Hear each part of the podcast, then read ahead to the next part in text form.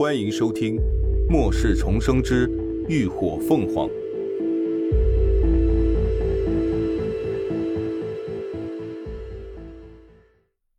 第四百一十八集。还有，你，你到底是什么意思？顾真直觉不对，林鸾笑了笑。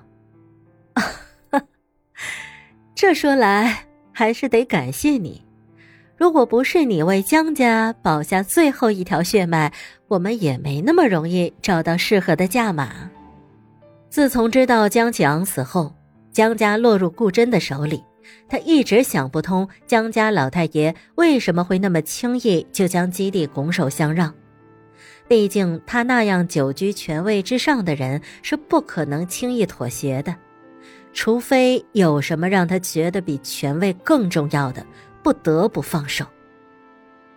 对于一个年逾古稀的老人来说，最重要的应该就是血脉相承了。末世之后，江鹤荣这一代直系血亲只剩下江强一根独苗，那能留下血脉的就只有他了。毕竟以江强的品性。玩过的女人数不胜数，想要悄悄留下一个两个私生子，对于顾真来说也不是什么难事。有了猜测，他们顺着这条线查，果然查到了一些有意思的东西。江启昂还有一个儿子，如今已经两岁半了。顾真听出他话中所指，脸色骤变，再也无法强装镇定。哑着声嘶吼着：“不，不，不可能！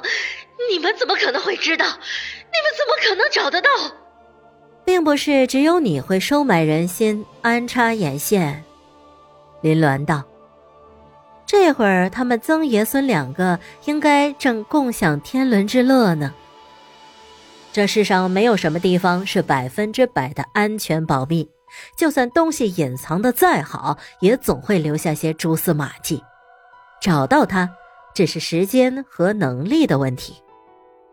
他们整整花费了两年时间布下了这个局，现在便是收网的时候。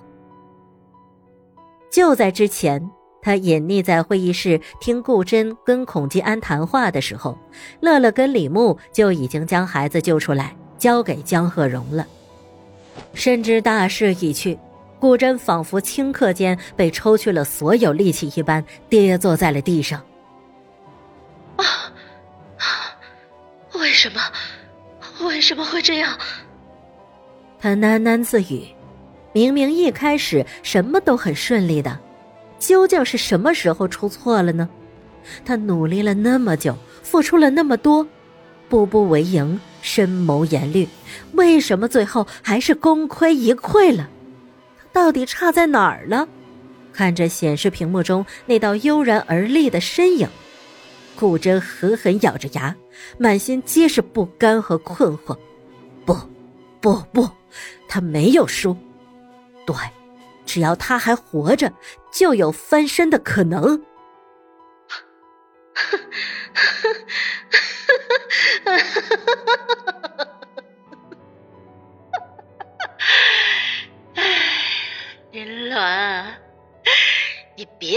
杀我，你杀不了我的。顾真突然笑了起来，神情透着癫狂。他大声的宣告，极力的证明：这安全屋虽然看着不大，但里头的生活设施一应俱全，而且。还有非常完善的水电循环利用装置。不仅如此，我还服用了异能激发剂，激发出了空间异能，储存在我空间里的食物足够我生活几十年的。只要我不出去，你永远都杀不了我。只要不死，他就没有输。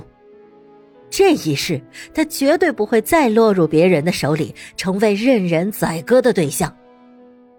可回答他的却是林鸾一句清冷的：“呵，如你所愿。”顾真愣了一下，一股不祥的预感直袭上心头，让他心慌意乱。他几乎是歇斯底里的质问道：“啊你什么意思？你这话到底是什么意思？可对方却不再作答。顾真下意识看向那扇门，依然安静，心里莫名的恐慌。可他不敢试，不敢赌，不敢打开那扇门。门外，一直默默干活的乐乐终于忙完，站起身了，拍了拍手，对林鸾道：“哎，行了，都搞定了。好，那我们走吧。”俩人说完，便朝着另一边的破门走去。乐乐率先从破口钻了出去，待轮到林鸾时，他突然顿住脚，回头说道：“哦，对了，有件事我忘了告诉你。涅槃基地会将研制出来的病毒疫苗资料无偿共享给所有基地、所有人。”说完，他便抬腿跨过破口，头也不回的离开了。安全屋中，顾真呆愣在原地，好半晌才反应过来那话的意思：无偿共享。所以，他这些年的努力都白费了，打好的算盘都落空了。骗子，骗子，他一定是在骗我。顾真不信，他几乎是连滚带爬的朝门扑去，按响开关。可不论他如何操作，那扇门依然纹丝未动。他们确实没有破开门，只是将门完完全全的封死了。